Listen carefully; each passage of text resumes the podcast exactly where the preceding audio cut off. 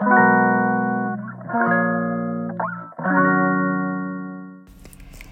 ー、こんにちは。ヨガ講師の倉本々子です。ヨガじゃない話、えー、お届けします。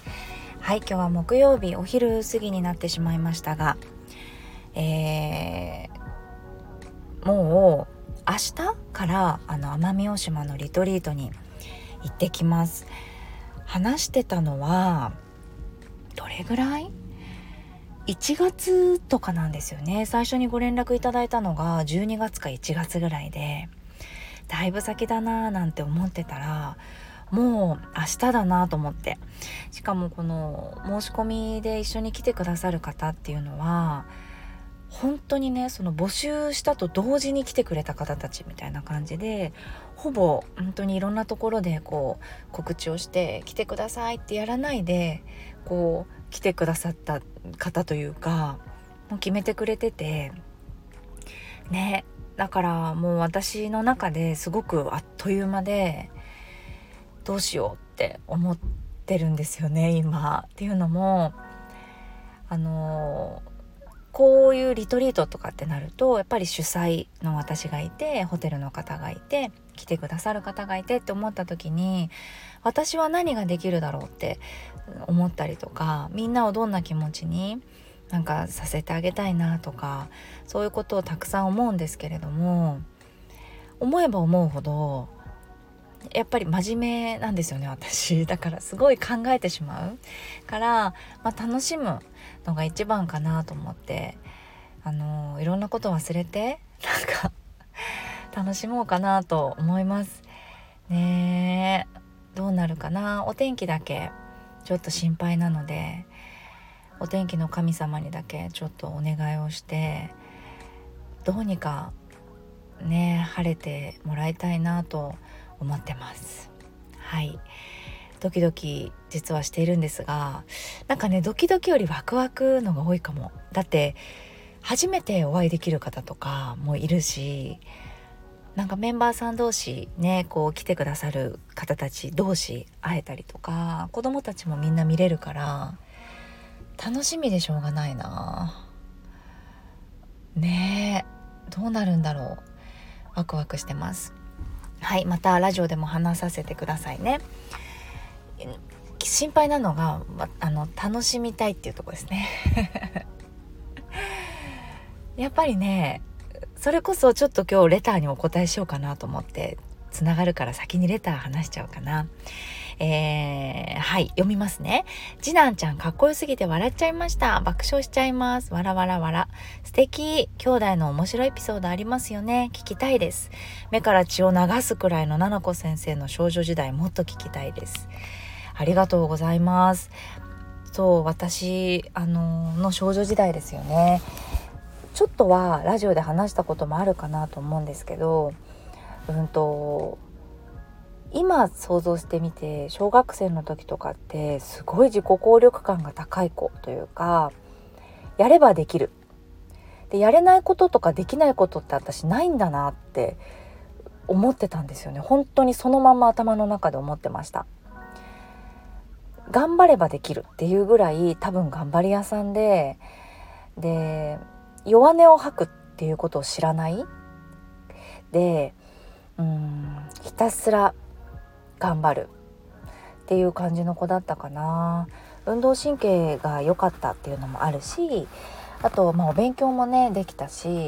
うんと好きだったんですよね。本を読んだりとかって好きだったしうんできないことなかったって。うざい。大丈夫ですか？今違いますよ。今はねできないことの方がね多い。がそれも面白いなと思ってるんです。ね小さい頃はうんそうだな。お姉ちゃんと妹がいてねあのこの間お姉ちゃんの3人子供がいてお姉ちゃんは。一番下の子が女の子でその子の走ってる運動会のかけっこの動画を見たんですよね。そしたら笑いながら走っててそれをあの家族の LINE にね来たんですよ。で笑いながら走ってるじゃんみたいな感じで指摘して私の3私3姉妹なんですけど妹が私真ん中ね妹がいつも「用意ドン」って言うとお母さんの顔を探してお母さんに手振ったりとかなんか横の子を笑いながらこう見ながら走ったりとかってしててめちゃめちゃ怒ったんですよお姉ちゃんと一緒に。でそれ思い出すねって言ってたんですよ家族の LINE で。お姉ちゃんの一番下の子子供見てると妹みたいだねって言ってそっから昔の話になって。であの家族の LINE の中でね本当になんか我慢強くてだったよねって私がね言われたんです。だから我慢強いっていうか我慢せざるを得ないっていう感じだったじゃんって 言ったんですよ。したら「え、笑い」みたいなお姉ちゃんとかも。でなんかお母さんのお友達とかママ友とかねあとはお母さん自身も「いや奈々ちゃんいつも後ろにいるから、ま、一番最初に選びな」って言ってくれるんだけど「いい」って言うんですって。でその「いい」って言ってるのを覚えてんだけどなんでいいのかっていうともしねじゃんけんで勝ったとするじゃないですか。で3色あるぬいぐるみの中で好きな色取ったとしても あの奪われるんですよ。ありえます？じゃんけんしてるのに一番最初に通ったのにまずお姉ちゃんが取っちゃうとかあとは妹が大泣きしてあげることになるとか次の日になったら妹のやつとなんか変わってるとかあれ？みたいな私のこれじゃなかったけどまあいいかみたいな感じの性格だったんですよ。それがいや本当にあのうざかったよって言ったんですよ。たら「いや本当ごめん」みたいな。お姉ちゃんも「マジでごめんね」みたいな。話 言われて「いや別にいいんだけど」みたいな「あの本当にうざかったからそれに関しては」とか言っててねだからとにかくおとなしい子でした。一生懸命頑張ってなんか黙々と頑張る。我慢強いとかお母さんに言われてたし泣かないねとか本当言うと泣きたかったのかもしれないし言いたかったのかもしれない。これが欲しいって。あとは本当はピンクのフリフリのスカートとかも履きたかったんですよね。でもなんかね言えなかったんですよね。うん。でもそういう頃の自分がいるんだなってちょっと前に気づいた時にうんなんかね何て言うのかな。それに気づいてよかったなってすごく思ったんですよね。あの私ってこういう性格っていうのって幼い頃もそうだったし今でもそうだしっていう考えじゃなくて小さい頃って私こうだったんだってでもその時ってすごく優しかったんだな私って思ったんです。思えるようになったんです。怖いのがここ最近なんですよ。ここ最近ってえ？34日の話ですよ。なんでそんなキンキンにって思うんです思うと思うんだけどそれちょっとまた話しますね今度。なぜか私の中でちょっとぐっと我慢してた時期だったりしたんだけど考えてみたらお母さんに対しての優しい気持ちとかお姉ちゃんとか妹に対してすごく優しい気持ちがあったんですよね。うん、だからそれを今自分が受け取ってあげて、まあ、大人の自分と比べたりしていたんだけれどそういろんなこと思いましたね。うん、なんか辛かったなとか嫌だったなっていうことだけじゃなくて、うん、なんかいい思い出として捉えてるんだけどねそうだからおとなしかったんだけど運動会とかあの運動神経良かったから大好きだったんですよね。とねとにかく動物が好きだったなんか人と喋るの疲れたのかな もうちょっとわかんない本当に嫌わないでほしいんだけど小学校4年生ぐらいの時から本当にもう冷めた自分しか思い出せないの。なんかあこの子たち今普通に喋ってるけどなんか、ね、大人になって絶対仲良くないだろうしねね絶対聞かないで同級生4年生の絶対聞いてないと思うんですけどあ絶対この子たちとは仲良くならないと思うからなんかまあいっか私は私でみたいな感じだったりとかもう怖すぎないですかそんな子供小学生の時に。ね、だから動物ペットとか小学校の動物をお世話してる時がすごく癒しで いたんですだから客観的にすごく見れてね小学校4年生ぐらいからその女の子のネチネチみたいなのってもう本当にあるんですよ毎日。ね、でああこの子ってなんか自分が一人になることが嫌だからあの子とこの子に違うこと言ってんのかなって。でも言われてる子気づいてなさそうだなとかあ順番回ってきてあ今日はこの子のこと無視してるんだとかあったんですよ。順繰りに回ってくるのよね。だから今4年生の女の子を持ってるお母さんだったらドキッとしちゃうかもしれないけどお母さんにね言えないこととかもたくさんある、ね、言ってなかったこともあると思う。私はとにかくお母さんのことを好きであの悲しませたくなかったりとかしたしあとはなんだろうな多分自分を癒すっていうのをすごくできる子だったから動物触ったりとか、うんと、お友達ともまあ仲良くしてたしね高鬼とか してたし、うん、そう発散はできてたんだけどね。でもいじめっ子がいてなんかいつもこうあっちにこっちに言って固まっちゃってっていうのをさせてた子が私が学校に行ったら教室に行ったら私の番が回ってきたんですよ。無視されたんですよ。であ？無視されてると思ってあ私の番が回ってきたのかなって思うでしょ？でその時にあのもう終わりにしたいなと思ってこういうの。だから私本当にブチギレてしまってずっとどうにかおしとやかに伝えたいんですけどブチギレてしまってなんかその子がこう机を直してる時かなんかで指がこう机にある時に、えっと、机をガンってこうその子の手のところにガンってやってその子を確かものすごい突き飛ばしたりとかして大暴れ突き飛ばしたりとかしてこういい加減にしろともうやめた方がいいってそういうことをするんだったら学校に来ないでって言ったんですよね。私は構わないけどそういうことをするんだったらあなた学校に来ないでって言いましたそれ実は中学生の時も言いました同じことそしたらその子本当に学校に来なくなっちゃって中学生の時はね 本当に学校来なくなっちゃっていじめっ子ね。そう悪いことしたなと思うんだけどでも 伝え方他にもあったよなと思います。あの中学生の時はそのあの突き飛ばしたりとかはしてないです。もう絶対時効ですよね。今35歳なので。そのぐらいね結構普段怒らないタイプだったので怒った時怖いみたいなあるじゃないですか。そのタイプの子だったのかな。ブチギレまして。でなんかシーンってなりましたね。でそこからあの亡くなりました。私は無視されることとかはすごくなくなりましたね。そんな子だったんです。でどうやら幼稚園の時のね記憶も探っていくとなんか女の子何かされたんですよね。私後ろの男の子に。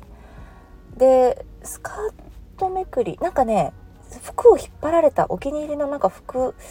なんかお母さんに何かをやってもらったばっかりのジャージなんだか服をなんか引っ張られたりなんかしてすごい嫌だった時にものすごい大ビンタをしてしまって。後ろに振り返ってね。びっくりするぐらいの大ビンタをしちゃったりとかちょっとドメスティックバイオレンスでしたね。すごい。そう。でわーっと男の子泣いちゃったりとかしてましたね。思い返してみるとちょっと怖いのでやっぱり目から血出る「ね菜々子さん想像できないです」みたいな 言ってくれてるんですけどやっぱり悪者は許せないんですよ。誰？ヒーローなのかな？今でもね本当にそういうところはちょっとあります。うん。でも今はぐっと飲み込みます。ね大人だから。うん、なんか通知表とか先生からのお手紙によく書かれてました。あの正義感が強くて菜々子さんはって。うんあの書いてあった。だから許せなかったんだよね。いじめっ子とか悪いことをしてずるしてるやつとか引っ張り回すぞっていう感じの子だったんですよね。要はそれも私の持ってる真面目にやりたいとかさ私のフィルターをぶつけまくってるじゃないですか。ねだから小さい頃だったからまだあれだったけれども大人になってそんなことやっちゃったら大変だからやらないようにしてますけれども。でもそんな子だったかな。うん。びっくりですよね。今考えたら。ただあのー、転校してきた日がその次の日私2年生の時に転校してきて小学生。でそこの初めてのお友達でその子たちがなんか私の持ってるものを次々なんか家に持って帰っちゃうっていうか私の持ってるボールとか一輪車とかをその子たちが使ってなんか投げ捨てちゃったりとかこう自由にわーって遊ぶタイプの子だったんですよ。で私そういう遊び方知らなかったから2年生までこうなんかみんなでわーって遊ぶって感じで3人いる中でも2人でギュッて遊んだりしてるのを見た時にすごい悲しくなっちゃって転校した初日だったんで泣いて帰ったんですよねお家に。で「あななちゃんどうしたの?」ってお姉ちゃんに言われてでわーって泣いたんです珍しく私多分お姉ちゃんの前でわーって泣くとかあんまりなくってでお家でもすごい泣くことをしない子だったから多分お姉ちゃんがびっくりして「どうした?」みたいなお姉ちゃん化け物みたいな人なので「えどうした?」ってなって「いや一輪車も取られちゃってなんかボールマッチやられちゃって遊んでくれなくなっちゃった」って言ってで目の前の公園にいるって言ったらお姉ちゃんがほんとちぎれてその子たちに「おい!」みたいな「降りてこい!」みたいなその滑り台だったんですけど「降りてこい!」みたいになってすんごいブチギレてでその子たちも泣いてあの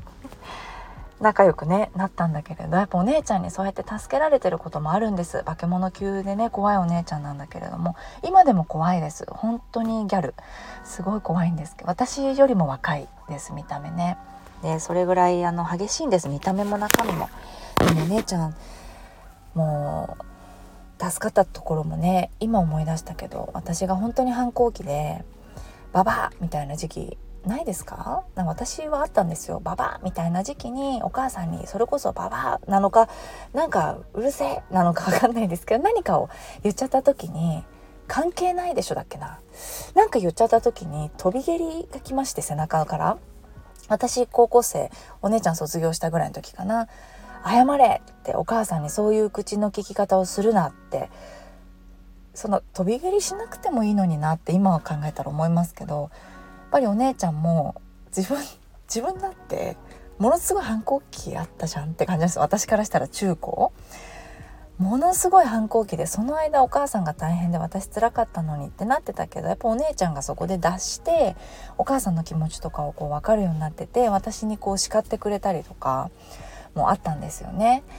あとは、まあ、中学生の時初めて原宿行くみんなでってなった時に「あなんかその紫のタイツすごい奈々ちゃんおしゃれだよ」とかって言われて「ダサ」ちょっとすいません。思い出しちゃった。紫色のタイツみたいな。その時流行ってたんですよね。あのなんとかグラマーみたいな。っていうんですか。雑誌も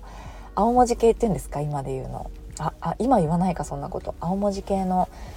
あの原宿ですから。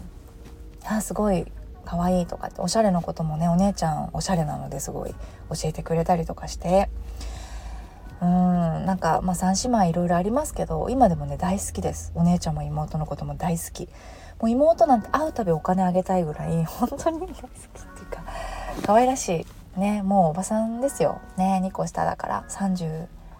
え？今年3とかだから結構ねもう年いっちゃってますけどでもいつまでもなんか末っ子っていう感じで可愛いしお母さんの温かいところも知ってるしねあのいろいろな時を乗り越えて家族だけれども大人になって振り返ってこの温かい気持ちになれるっていうのが嬉しいです。これって私がいろんな人生ね高校卒業してお母さんの元から離れていろんな経験をしたから思えるっていうこともあるんだけどそれだけじゃないと思っててお母さんとかお姉ちゃんとかがあの時にこう積み積み上げてくれていたなんか気持ちだったり行動だったりっていうのをふとした時に思い出した時にああすごくありがとうって思いますね。優しくしてくれてありがとうって思うしまあ叱ってくれたりもあったけれどもだからうんなんだろうな。自分だけのうんものじゃないというかいや私も大人になったからそういうふうに思えるんだよね。だけじゃなくって過去を振り返ってなんか感謝したいなっていう気持ちになりましたね。今これを話してて、うん、それが本当に小さい少女時代の話かな。もう一個レターでなんかその後ですよね。もうちょっと高校生ぐらいの時のあの話全然「えー、ダンス想像つかないです」とかって言ってくださってたので、まあ、興味ない方の方が多いかもしれないですがちょっとそれについてお話ししたいなと次回ね思ってます。ではリトリートを帰ってきたうーん時になるかもしれないです。そうですよね月曜日ね。配信が、えー、録音がいつになるかちょっとわからないですがまたぜひ聞いてください。はい長くなってしまいました。ではではえっ、ー、と安全で気をつけて楽しんでいってきますね。いつも聞いていただいてありがとうございます。またお会いしましょう。